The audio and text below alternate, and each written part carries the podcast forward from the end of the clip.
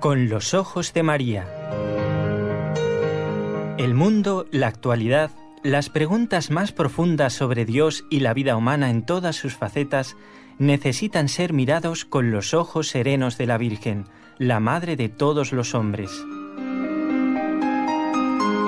Con los ojos de María, un programa de NSE Producciones para Radio Católica Mundial conducido por Nelly Álvarez. Damos la más cordial bienvenida a tantos oyentes que siguen esta emisora y este programa concretamente. Bienvenidos a todos. Y también doy la bienvenida y las gracias a nuestros compañeros de la parte técnica. En Birmingham, en Alabama, en Estados Unidos, nuestro estimado Jorge Graña, a quien le deseo ya un buen y santo fin de semana. Y también a Raúl García, que es nuestro técnico aquí desde la ciudad de Barcelona, desde donde estamos haciendo el programa con los ojos de María, los que formamos parte de este equipo NSE, Nuestra Señora del Encuentro con Dios.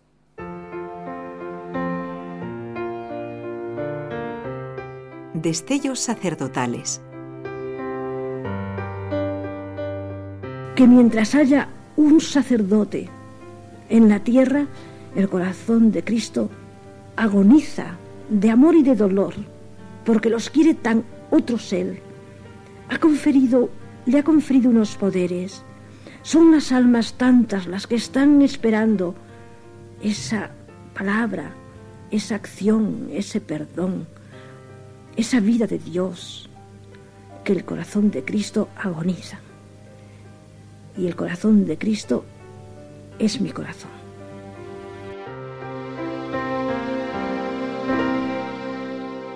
Bueno, habrán eh, preguntado ustedes, ¿y quién es esta mujer que habla?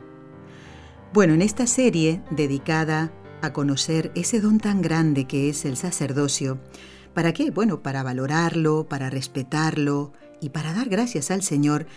Hemos entrevistado mayormente, como es lógico, a sacerdotes, por supuesto, porque son los primeros que tienen que valorar este don, pero no únicamente porque como en un cuerpo todos los miembros están muy unidos, así en la iglesia todos mutuamente necesitamos sacerdotes santos. ¿eh? Y la pregunta que tenemos que hacernos todos, ¿eh? especialmente en este caso los laicos, ¿Cómo podemos contribuir a esta santidad sacerdotal tan necesaria? Y hoy vamos a descubrir la figura de una mujer que dedicó su vida a esta hermosísima misión. Pero antes de decir quién es, de quién era esa voz, vamos a saludar a la Madre Teresa López Orozco, que es la Madre General de las Hermanas Oblatas de Cristo Sacerdote del Monasterio Santa María de la Almudena, y yo le quiero decir a ella muy buenas tardes porque está con nosotros en vivo y en directo dentro de España, cerquita de Madrid, ¿verdad, madre? Muy buenas tardes. Sí, buenas tardes, buenas tardes, Nelly, buenas tardes. Bueno, bueno, a ver, esa voz que escuchábamos y cree, pensaba en usted recién, ¿no? Cuando estábamos escuchándola, digo, se le pone a uno la piel de gallina, ¿no? Yo no sé si usted conoció a quien hablaba. ¿Quién es, madre? Esta, sí, la conocí. ¿La conoció? La conocí mucho, sí. Bueno. es la madre fundadora de nuestra congregación, Madre María del Carmen Hidalgo de Cavieres. Ella mm. nació en, en 1913, en septiembre de 1913, y es la fundadora de la congregación. Sí. ¿Junto con? Junto con el venerable José María García La Higuera, del que hemos hablado en otro programa. Así es. Los dos juntos comenzaron, dedicaron su vida eh, de entrega, de oración, de distinto modo, ¿verdad? Porque el padre fundador, don José María García La Higuera, era obispo y la madre religiosa contemplativa. Claro. De distinto modo, dedicaron toda la vida a ayudar a los sacerdotes mm, a su santificación. La madre entregándose y orando por la santificación de los sacerdotes. Justamente para responder a esta pregunta que hacíamos, eh, Madre Teresa, ¿cómo podemos contribuir nosotros a esta santidad sacerdotal tan necesaria? ¿no? Y vamos a descubrir en este programa de hoy, que corresponde al viernes 27 de julio, cómo lo hizo ¿eh? Eh, aquella mm, joven María del Carmen Hidalgo, que luego fue madre. También le llaman así, ¿verdad? Madre María del Carmen. Sí, sí, así la llamamos, Madre María del Carmen. Bueno, ¿y podemos decir que usted es la sucesora de la Madre María del Carmen? Bueno, la fundadora es la fundadora, eso no tiene sucesión. Pero ella fue mm, superiora, quiero decir. Ella fue superiora general. Ah, bastantes años, casi, hasta que tuvo 80 años fue la superiora general todo el tiempo. Fíjese. Desde que nació la congregación hasta los 80. Eso nos concedió Roma, ¿no? El que mientras fuera elegida podía ser superiora general, sí, hasta mayorcita fue, sí. Claro, muy bien. Bueno, a esa edad uno en el mundo estaría jubilado, pero hace rato, madre, ¿eh? Y en cambio para Dios ¿eh? no hay jubilación que valga porque todos tenemos que trabajar por nuestra propia santificación y por la de los demás. ¿eh? Sí, sí, Qué bueno eso, porque no nos aburrimos nunca, ¿verdad? bueno. bueno, pues entonces vamos a empezar a conocer a la Madre María del Carmen. ¿Cuál era la personalidad de esta joven María del Carmen? Que en un momento mm, difícil de la historia decide darlo todo por la santidad de los sacerdotes y cómo toma ella esta decisión. Ya, pues a ver, no sé, se me ocurre que podría decir un poquito de su entorno familiar, una visita, ¿no? Para situarse. Sí. Ella pertenecía a una familia profundamente católica.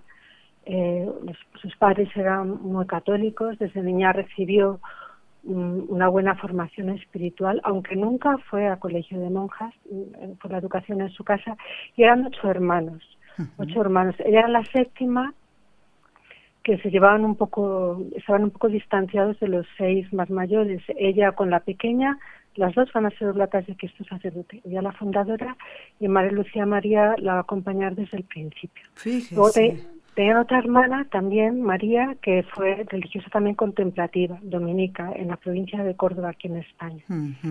y, bueno, pues la, su madre, eh, que como digo era profundamente católica, se, se confesaba con el padre Rubio. Y ella lo hizo también alguna vez. Y siempre la formación desde niña, pues la, la tuvo con los jesuitas, ¿no? Ella era una joven de un carácter muy fuerte se nota la, manera de hablar, ¿verdad? Cuando la hemos escuchado, tenía un carácter muy fuerte de convicciones muy profundas, ¿no? Eh, alegre, viva, viva y muy transparente, ¿no? Una sencillez iba directa, o sea, decía todas pocas palabras así, ¿sabes? ¿no? Era muy directa, no, no, no gustaba de componer las humanas, iba siempre con, como con el corazón en la mano, ¿no? Claro, claro. Y muy simpática, con grande sentido del humor también muy artista, su padre era artista, era pintor, escultor ah, y, y, se notaba ya también ese, sentido de la belleza, se notaba en, en su persona eh, y también en la vida espiritual, ¿no? detallista, eh, eh, la marcaba eso, ¿no? Y bueno, pues cómo empezó su, su, a conocer ella pues su misión en la iglesia, que iba a ser muy pues, importante. Claro, era una joven normal y corriente que a sus 18 años pues se pregunta, ¿no? ¿Qué quiere Dios de mí? Y hace unos ejercicios espirituales con un padre jesuita que la dirigía. Y allí pues la espera al Señor, ¿no? Porque la toca profundamente. Ella pues mm, dice dice que pues mm, en la oración eh, se, se, encontró con el tengo sed de Cristo, ¿no? Que mm. se le grabó pues con, con, o sea, interiormente de una manera muy fuerte, ¿no? Como, como la gracia que opera, ¿no? Que, así son las cosas de Dios que, que lo hacen en el alma, no solo lo iluminan, sino que lo hacen. Y se le quedó esa ansia de saciar la sed de almas de Cristo, ¿no? Y bueno, ¿y cómo saciar esa sed de Cristo, no? Pues decía, no puede ser de otra manera que una vida consagrada a él. Y, entonces su vida cambia por entero. Hasta entonces era una joven, pues ya digo, católica, muy informada, presumidilla, pues como toda joven así.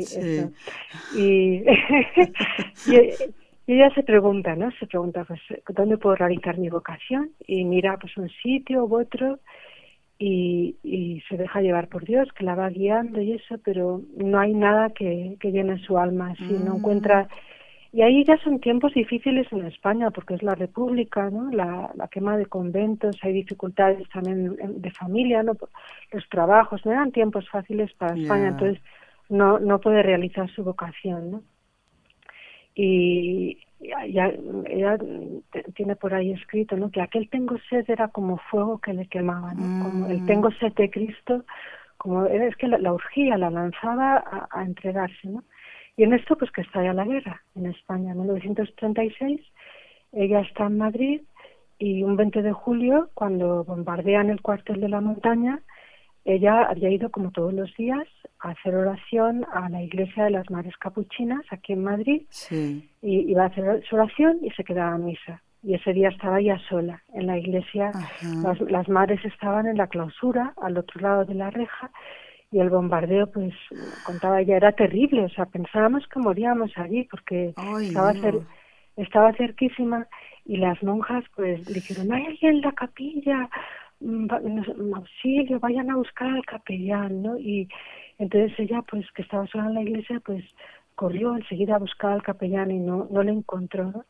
Y, y bueno, pues ahí, ahí también, ahí sí que la esperaba el Señor porque dice ella, dice, como atraída por un imán, me acerco al altar y arrodillada en las gradas, a un palmo del sagrario, como escuchando el latido del corazón de Cristo, pasó un rayo de luz que atravesó mi alma como algo que aprisiona e ilumina a la vez. Y penetrando con inmensa hondura en lo que es el sacerdote, me ofrezco víctima por ellos aquello quedó grabado. Ella se ofreció en ese momento víctima por los sacerdotes, pero nos contaba, yo pensaba que me movía en ese momento. Yo no pensé que iba a hacer un, o sea, que iba a empezar una congregación que se por los Lo que menos hubiera pensado uno en el momento, eh, en, uno hubiera hecho un acto de contrición y nada más. exactamente. Entonces, bueno, pero ahí quedó eso la marcó ya, o sea, su ah. vida estaba ofrecida víctima por la santidad de los sacerdotes. En ese momento, eh, la luz de Dios le grabó lo que era un sacerdote en la iglesia. Qué bonito. El, Señor se ponía en sus manos. Si había sacerdote, el Señor llegaba a las almas. Si no hay sacerdote, y, y así fue, ¿no? Y eso ya, esa luz guió toda su vida. así empezó. sí. Qué cosa, ¿no? Las cosas que hace el Señor en momentos de dificultad, en momentos no solamente de, claro, no solo de miedo, sino de pánico, madre, porque uno tiene ese instinto de supervivencia, ¿verdad?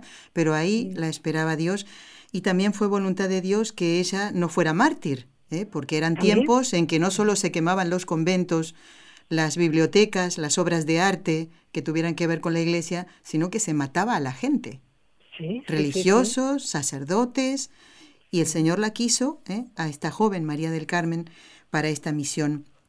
Ahora, en cuanto a estas palabras que usted decía que resonaron tanto dentro de ella, ¿eh? de la Madre María del Carmen Hidalgo, tengo sed. ¿Se puede decir que mm, estas palabras de la Sagrada Escritura eh, fueron para ella este marcar su carisma o hubo otras, su carisma y su vocación especial? Bueno, el tengo sed fue como el principio, ¿no? Ah, o sea, la sed de almas, que en realidad el amor sacerdotal de Cristo tiene sed de salvación de almas, ¿no? Por ahí fue la llamada, ¿no? Pero luego, claro, ella, mm, pues lógicamente en la oración iría profundizando y dejándose dar por el Espíritu Santo y fue pues la oración sacerdotal, el capítulo 17 del Evangelio de San Juan, lo que ella encontró que era la vida de su vida, ¿no? Eh, bueno, lo conocemos todos, pero puedo decir un poquito para los oyentes lo que puede significar para, madre, claro. para ella. Pues mm, Jesucristo ha, realizado la última cena y, empieza la sobremesa, ¿no? Hay unos capítulos del Evangelio de San Juan, 14, 15, 16, que son los momentos de intimidad con los discípulos donde les dice pues un montón de secretos, ¿no? Eh, en el mundo vais a tener persecución, mm. tener valor, yo he vencido al mundo, el Espíritu Santo, yo soy la y los sarmientos. Eh, es un momento de intimidad. Y ya llega el capítulo 17 de San Juan y Jesucristo pues ya no habla con los discípulos, sino que comienza una oración al Padre en voz alta, en voz alta y desborda su corazón, abre el corazón, ¿no? Y habla de cómo él ha cuidado de los apóstoles, los sacerdotes, cómo les ha dado su palabra, cómo ha velado por ellos mientras ha estado en el mundo, pero él se va al Padre, pero ellos se quedan en el mundo. Y dice al Padre, no quiero que los saques del mundo, sino que los preserves del mal y pide por ellos porque son del país. Yo te pido, Padre, por ellos, porque son tuyos, porque tú me los has dado. Para el corazón de Cristo los sacerdotes son un don del Padre. y, y pide por ellos para que sean santificados en la verdad. Y dice, y dice que los envía al mundo como el Padre le ha enviado a él al mundo. ¿no? Y luego más adelante dice, y por ellos me santifico para que sean santificados en la verdad. Y un poquito más adelante dice, y no solo por ellos, sino por los que a través de su palabra creerán en mí. Por la palabra de los sacerdotes van a creer en mí, es decir, por toda la iglesia. Exactamente. es la sed de almas del corazón de Cristo, la sed de santidad sacerdotal. Entonces, ese por ellos ruego y por ellos me ofrezco, por ellos me santifico, es lo que da la vida a la oblata de Cristo sacerdote. O sea, Madre María del Carmen encontró en ese latido del corazón de Cristo pues su vida, o sea, la razón de su existencia. Eh, solía decir mucho, porque lo diría muy conscientemente, mi vida es Cristo, Cristo en su entrega por ellos y por la Iglesia, en su sed de almas. ¿no? Luego hay otro, también hay otro mm, pasaje, pasaje de la escritura que también eh, la, mm, la, marca profundamente, ¿no? Que es en Hebreos, el capítulo 10, ¿no? el comienzo del sacerdocio de Cristo, ¿no?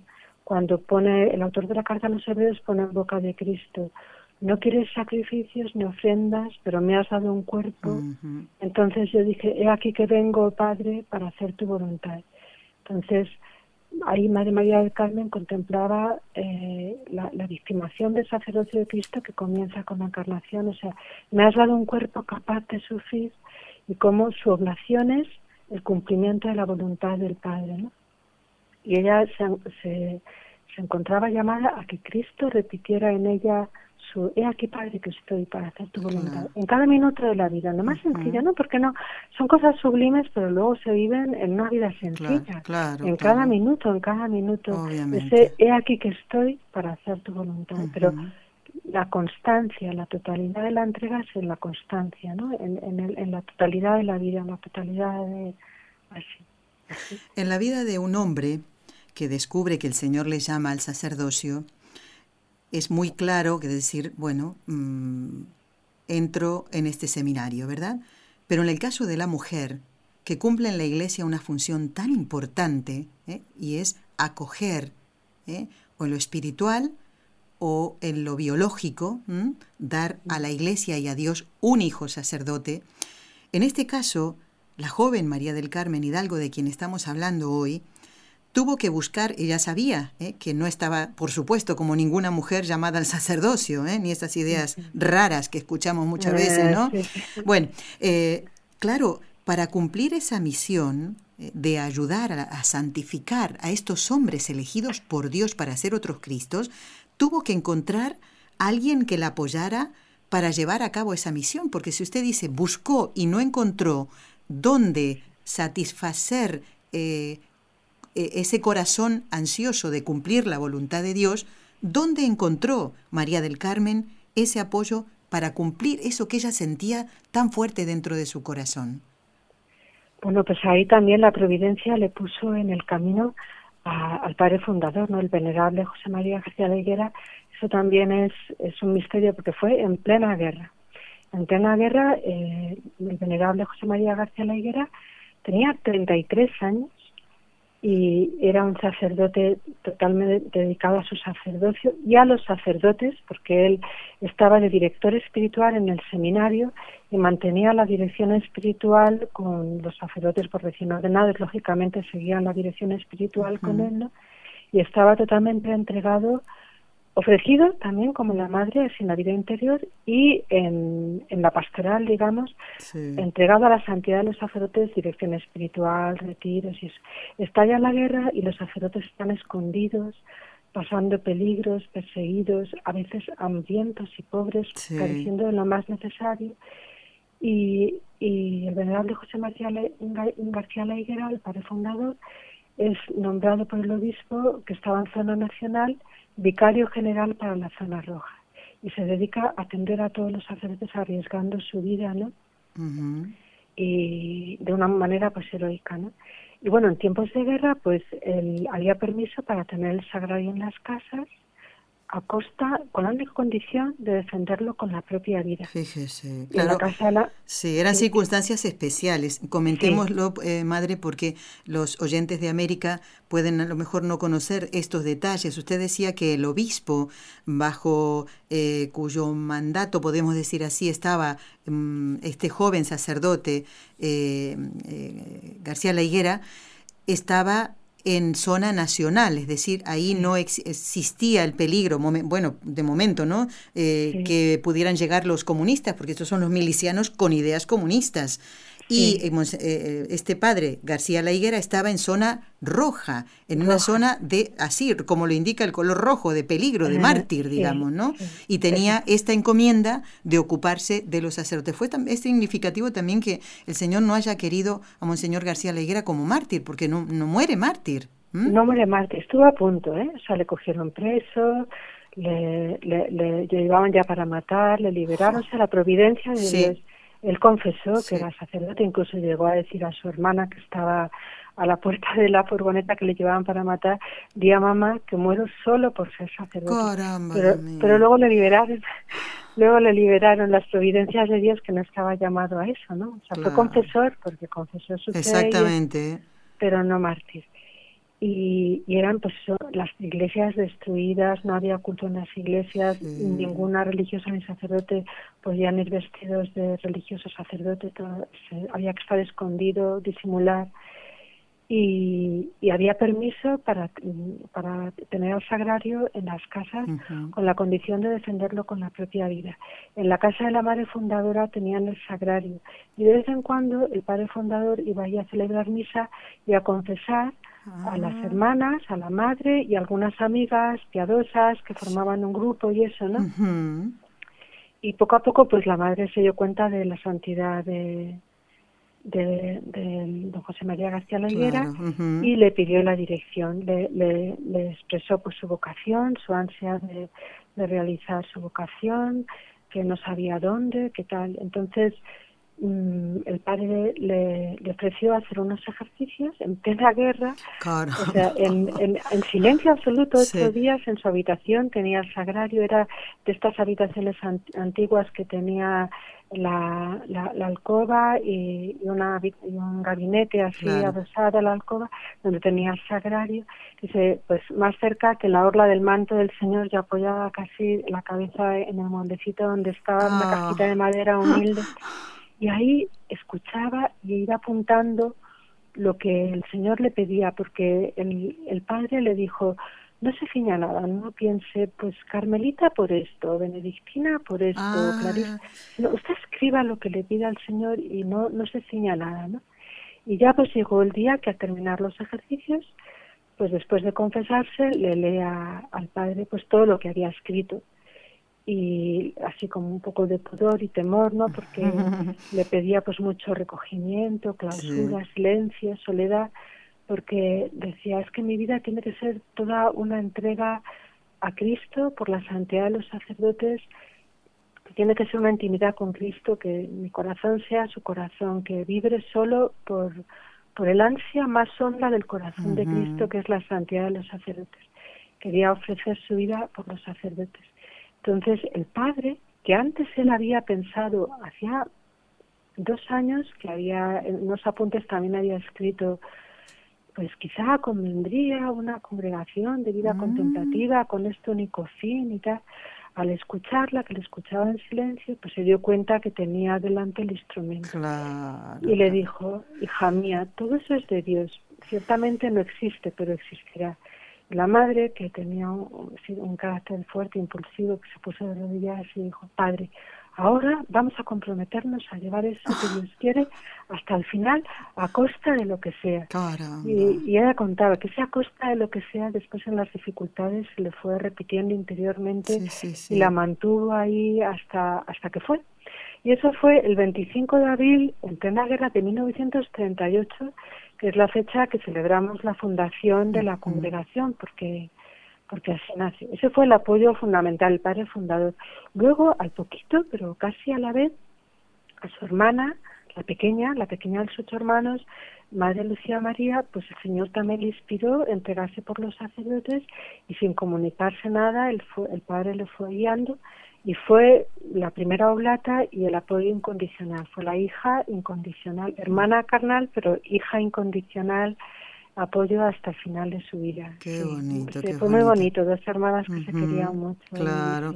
Madre, estoy sacando cuentas, que yo en matemáticas nunca he sido una lumbrera, le voy a decir, pero usted dice que la congregación nace en 1938 y estamos en el año 2018, o sea que ustedes están de plena, mm, mm, pleno festejo y plena celebración.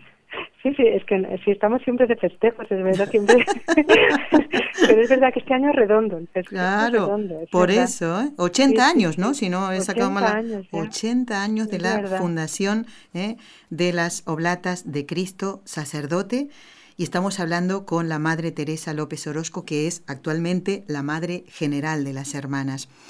Eh, ¿Qué significa? Vamos a recordarlo, aunque usted en la otra entrevista lo dijo, pero aquí, mm, eh, como antes hablábamos de la figura en la entrevista anterior, de la figura de Monseñor García La Higuera, ahora hablamos de quién fue el instrumento para que eh, se pudiera fundar esta congregación con este carisma tan especial, ¿no?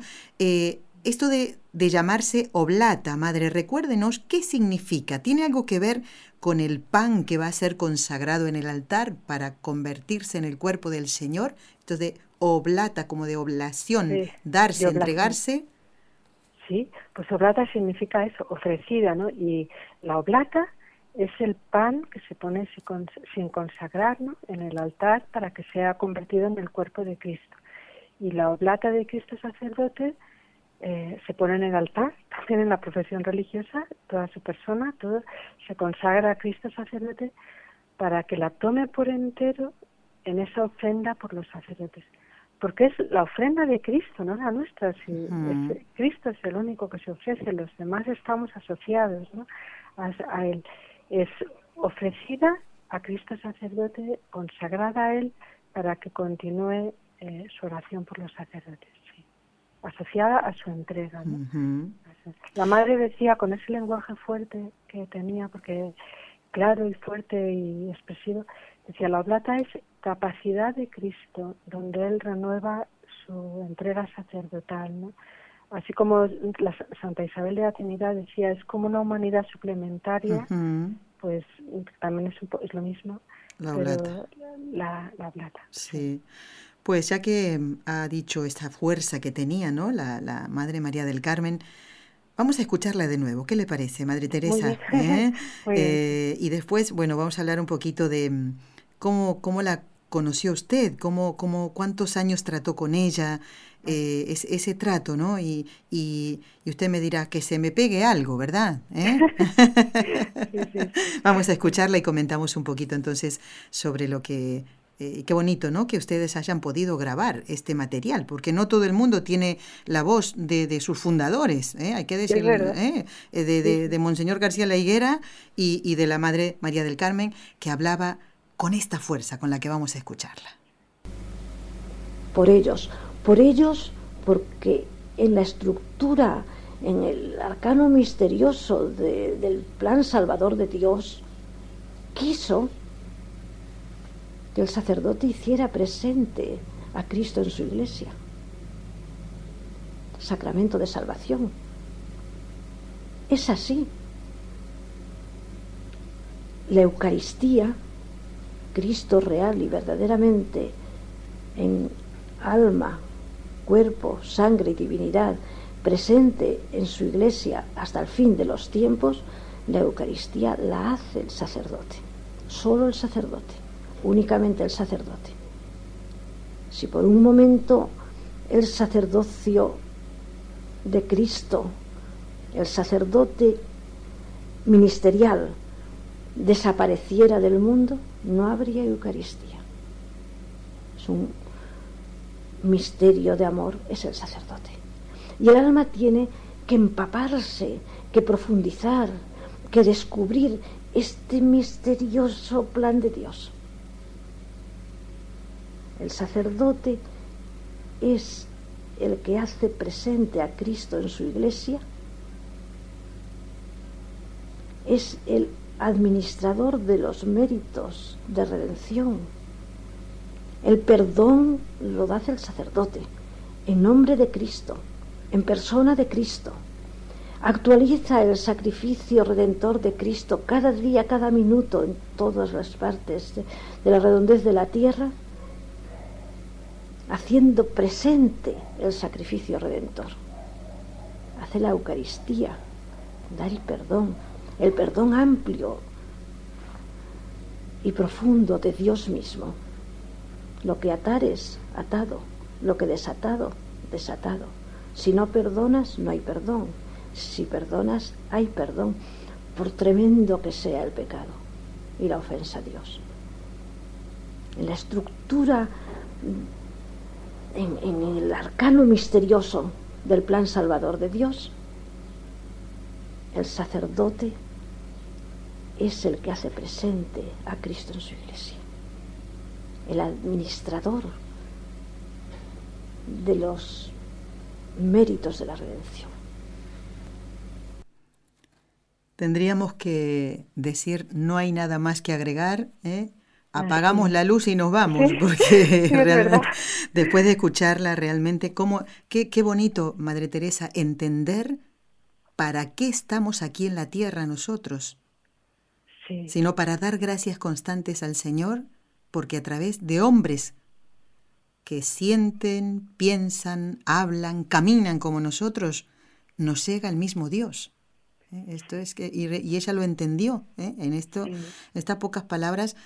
¿Sabe más o menos, madre, cuándo pronunció ella estas palabras? Pues mm, sé que fueron unos ejercicios espirituales alrededor del año 67 o así, creo. Porque tenemos grabado pues casi todos los años de ejercicios espirituales. creo, que ese texto que hemos escogido, o, a lo mejor era del 70, no sé, es que no me acuerdo. Más o menos de esa época, ¿no? ¿Y usted cuándo la conoció a la Madre María del Carmen? Bueno, yo la conocí, la primera vez que la vi en el año 79, que tenía 17 años y vine por primera vez a la fiesta de Cristo sacerdote. Y luego ya del año 81 entré en la congregación. Ella tenía 67 años, me parece, si me he hecho la cuenta mal, por ahí, ah, por ahí. Sí. Por ahí. Ella estaba muy bien, era mayorcita, pero estaba muy bien todavía. Era, la madre general y, bueno, o sea, en activo trabajaba, llevaba, visitaba todos los monasterios, en el convento también ayudaba, todo, mm, nos hacía reír en los recreos. ¿Ah, sí? tenía mucho sentido del humor, imitaba a las hermanas, tenía ah. mucha gracia, mucha gracia, sí, sí era, era, era, muy gracioso. Y nos contaba, yo era novicia, era, éramos un grupo entonces grande de novicias y, nos contaba la historia de la congregación y todo, o sea, fueron unos años estaba también el padre, entonces también estaban los ah. dos aquí en la casa madre.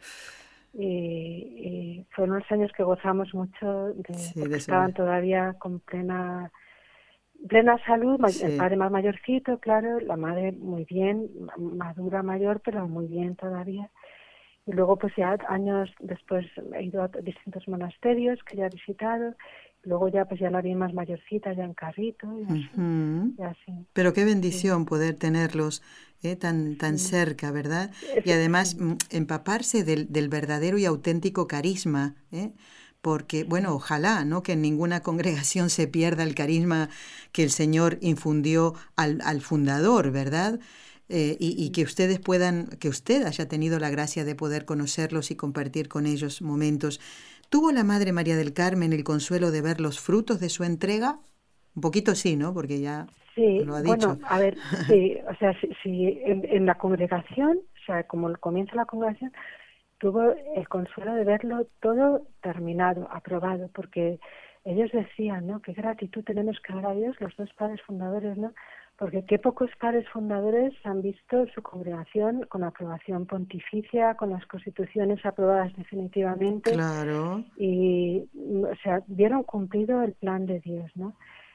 Algunas, eh, yo esto no lo he vivido porque la aprobación pontificia fue en el año 67. Sí. Y, y, pero las hermanas más mayores que estaban cuando fue la aprobación pontificia recuerdan con emoción como el padre fundador les dijo a todas, se reunieron todas en la casa madre, eran 100 en la congregación, se vinieron de todos los monasterios para la aprobación pontificia, fue muy bonito, y el padre fundador les dijo a todas, hijas mías, nuestra madre y yo no nos hemos engañado. La congregación, la, la iglesia ha hablado, Roma ha aprobado ya, todo es de Dios. ¿no? Oh. Muy emocionante, porque para unos padres fundadores es mucha responsabilidad. Por supuesto, desde ya. Sí, sí. Y una bendición esto que usted dice, madre, que ellos pudieran verlo, porque, bueno, por ejemplo, San José de Calasanz, cuando se murió, su congregación estaba, pero anulada, no existía y volvió otra vez a aparecer después, ya estaba muerto el fundador, por eso esto es una gracia muy grande, ciertamente, ¿verdad? y, y, seguro que en ese periodo habrá habido eh, cosas difíciles. ¿eh? Porque, sí, no, fue fácil, yo digo que, que, la madre se repetía mucho ese de a costa de lo que sea, ¿no?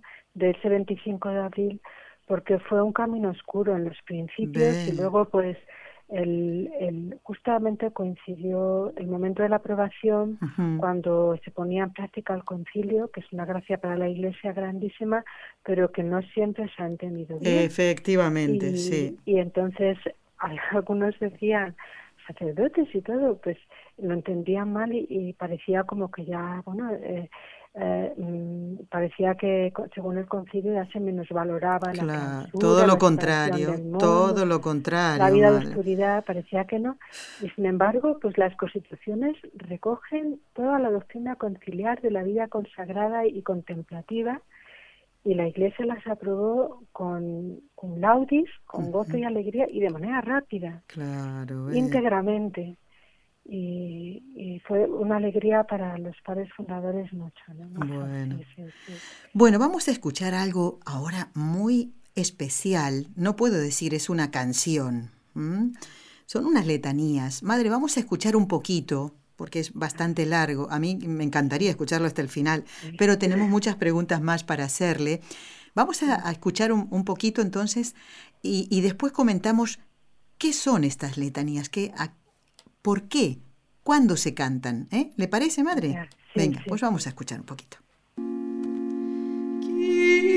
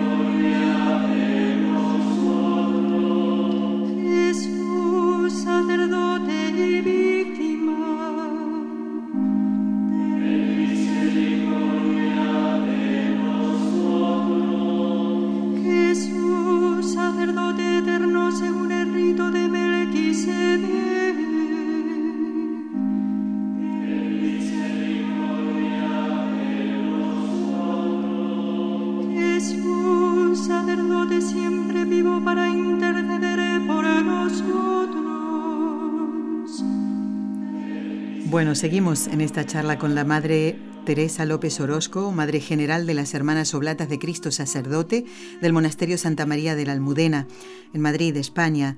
Madre, ¿qué es lo que estamos escuchando? Bueno, pues son las letanías sacerdotales que se cantan en las ordenaciones sacerdotales. Yo no sé si, o sea, yo las, las conocí cuando Juan Pablo II nos hizo partícipes de que en Polonia, en, en, Cracovia, después la iglesia perseguida y tal, cuando ordenaban los sacerdotes, oraban así de esta manera las ordenaciones sacerdotales. Yo las conocí entonces, pero no sé si son de siempre para las ordenaciones. Ah, nosotros las cantamos siempre los jueves sacerdotales eh, ante el Santísimo Expuesto y son van orando a Cristo sacerdote eh, por, lo, por los sacerdotes, por la santidad de los sacerdotes, para que les libre del mal, para que les libre del mundo, para que les configure con Cristo, para que les haga dignos del ministerio. Son una alabanza a Cristo sacerdote y una oración impetratoria por los sacerdotes. sí. No sé si lo he dicho bien. claro que sí. Son, mira, a mí me encanta, me encanta escucharlo. Por eso elegí del material que nos envió este precisamente, porque nosotros aquí donde estamos, en, Barcelona, también los eh, primeros jueves se hace la hora santa sacerdotal y de hecho la hora santa que escuchan los oyentes eh, que conectan con NS Radio, pues escuchan estas letanías, ¿eh? no así tan bien cantadas, pero bueno, hacemos lo que podemos. ¿eh? Muy bien, muy bien. Es precioso, sí, sí, son preciosas. Y bueno, que ojalá se difundieran más, ¿no? Y, en todas las iglesias, ¿eh? los primeros jueves de mes, o todos los jueves ¿eh? se hiciera la hora santa sacerdotal. Gracias, Madre, por este material que usted nos ha enviado, ¿eh? la, voz de la Madre eh, María del Carmen Hidalgo de Caviedes y, también estas letanías. Bueno, vamos a seguir charlando y me encanta que pueda quedarse usted en, en, todo el programa, en este programa número 63 del ciclo Destellos Sacerdotales. Y estamos hablando y conociendo a alguien que se dedicó, que se entregó al Señor por la santificación de los sacerdotes y es la fundadora de las Oblatas de Cristo Sacerdote, Madre María del Carmen. Bueno, a veces, vamos ahora un poquito a, lo que dice la gente, Madre. ¿eh? A veces la gente dice que las monjitas son las que cosen mejor, las que hacen unos dulces muy ricos, las que cantan como ángeles. ¿eh? ¿Por qué será esto? ¿Cómo, ¿Cómo es un día en la vida de una oblata de Cristo sacerdote? Eh, ¿Hay alguna, hacen alguna elaboración culinaria? Bueno, eh, nosotras como ayuda para el sostenimiento, sí, no, no hacemos así pastelitos y eso. Qué lástima. Mm, hacemos eh, mm, eh, ornamentos litúrgicos, ah, bordados de todo tipo, aldas, casullas, manteles, mantos, eso. Y también en algún monasterio hacemos las hostias, las, ah, ya, justamente, ¿eh? Sí, sí, sí, sí. En Mollebamba hacemos las, las hostias para toda esa zona de la selva que como además no hay quien las envíe hacia allí, mm, no, no había otra manera de adquirirlas, pues las hacemos nosotras. Y, ¿Y dónde queda Mollobamba? Mollobamba queda, está en la parte norte del Perú, eh, hacia, hacia la selva, es la ceja de la selva amazónica, donde empieza la selva amazónica del Perú al norte. está lejos, está lejos. Claro. ¿Y usted eh, ha pasado por ahí en algún momento? Sí, tuve la, suerte de estar allí ocho años, de, sirviendo a la ah. comunidad como superiora. Fui, a la fundación. Tuve la gracia de ir a la fundación y estuve ahí ocho años y ahora mismo acabo de venir de visitar ese monasterio y he tenido pues un encuentro con bueno con las hermanas. He estado allí pues casi 15 días y también el obispo el seminario la gente. qué bueno qué pues, bueno. mm, no había presencia de vida contemplativa en aquella zona. No conocían lo que era una monja de clausura para aquella zona. Y, y allí los padres que está lo ha asumido la, la pelatura de Moyobamba la ha asumido la diócesis de Toledo, de España. Son sacerdotes de Toledo junto con sacerdotes peruanos de allí que atienden y han empezado un seminario pues para que haya vocaciones nativas y cuidar la formación de los sacerdotes del lugar para que el día de mañana pues pueda ser una iglesia autónoma. Así es, qué bueno. Entonces se nos pidió la presencia por vida contemplativa y por, por el proais, ¿no? Por la oración por los sacerdotes y seminaristas, sí. Bueno, ¿y cómo encontró todo por ahí, madre? Muy bien, pues hay una iglesia muy viva, con mucha sed de Dios, con mucho un, despertar, o sea, Jesucristo cuando entra en la vida oh, lo cambia Exactamente. Lo, cambia, todo. Y eso es lo que están ahí mm, eh, gozando ahora, porque se sufría mucho por cosas del pecado, ¿no? y, y, cuando entra Jesucristo todo lo ilumina, ¿no? Y, y lo convierte en gracia. ¿no? ¿Cuántas oblatas hay en este monasterio de Moyobamba? En el monasterio de Moyobamba hay cinco oblatas. Cinco oblatas. Es todavía una semillita. Bueno, han entrado ahí alguna peruana ya, pero después de estar un, tiempo inicial, vienen aquí a formarse. Ah. Por eso están cinco ahí. Y luego ya vuelven a ese monasterio, entonces. Ha sí, ha vuelto una ya. Ah, pero las otras todavía sí. Madre, y en el monasterio de Santa María de la Almudena, en Madrid, ¿cuántas oblatas hay donde usted está? Eh, porque usted reside eh, la mayor parte del tiempo justamente en este monasterio, ¿verdad? Sí, en ese monasterio estamos 20 hermanas. Bueno, ahí ya una comunidad más grande. ¿Y tienen alguna algún tope de entrada de hermanas, como por ejemplo las carmelitas, ¿no? Que eh, según tengo entendido, hasta 21 y cuando quiere entrar una más, pues ya le sugieren otro convento, porque Santa Teresa quería eso. Pero en el caso de las oblatas, ¿hay algún límite de, de, eh. cantidad de hermanas que ocupan oblatas un determinado monasterio? normalmente solemos ser máximo 22, así, pero aquí en la casa madre, como es la casa noviciado, no hay tope. Ah, claro. no, no.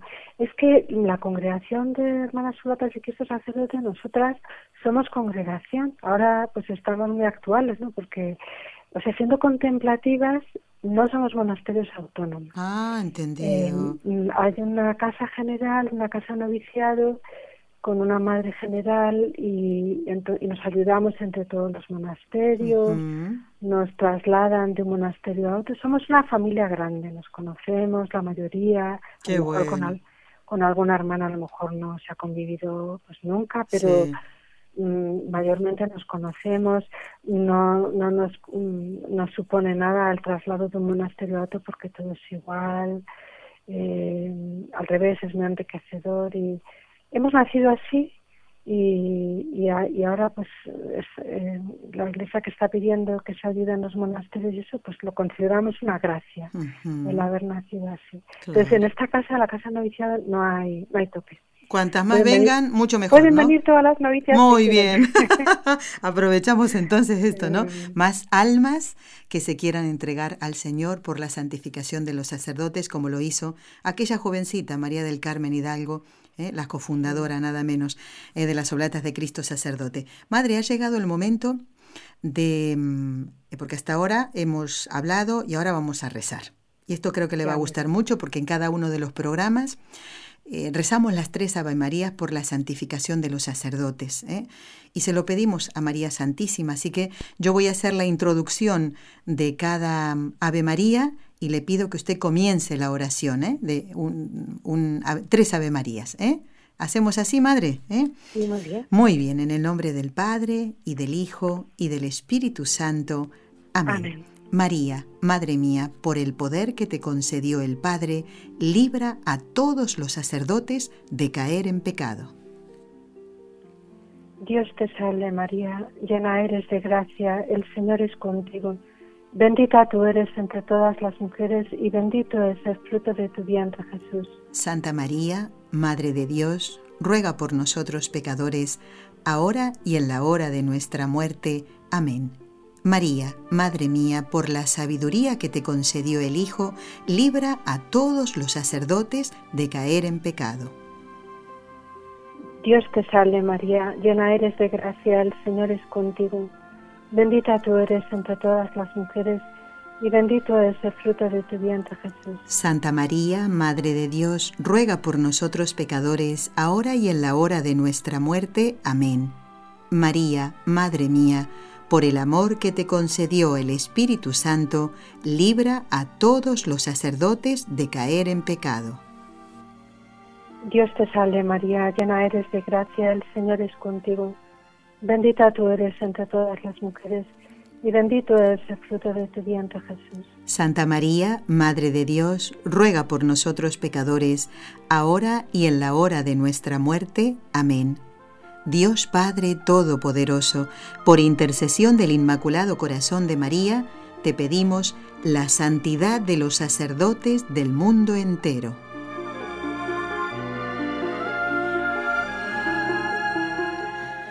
Bueno, seguimos en estos últimos minutos que nos quedan. Quiero mm, eh, preguntarle a la Madre Teresa eh, López Orozco sobre qué pensaba la Madre María del Carmen Hidalgo, la fundadora de las Oblatas de Cristo Sacerdote, eh, de los que insisten, como dijimos hace un rato, en que las mujeres accedamos al sacerdocio ministerial. ¿Ella manifestó algún pensamiento con respecto a esto? Bueno, yo nunca la oí nada referente a eso, porque es como estar en otra onda, ¿no? Ah. ahora, ahora el mundo mm, todo lo quiere hacer a su medida, todo y mm, cambiar todo y o sea que lo, que el hombre ajuste todo a su manera, a lo que entiende, a lo que le parece, a los derechos, al dominio, al poder, a a sobresalir, a, Así es, y que es lo que está pues, en la raíz de, pues, de todo eso, ¿no? Y, y la madre, pues, no, nunca la, la oí entrar en esa... Ella vivía, mm, pues como usted decía al principio, miraba al sacerdocio con los ojos de María.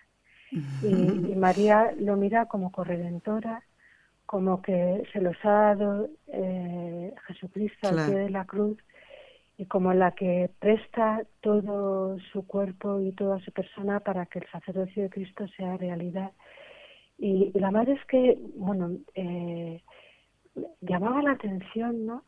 Cómo eh, vivía del plan eterno de Dios sobre ella. O sea, mm, a veces en el mundo estamos como estos más, estos menos, sí, sí. Y, y, bueno, eh, reciben más con Dios recibe más quien se deja amar más por él. Exactamente, exactamente. ella entendió su función, ¿para qué estaba en este mundo?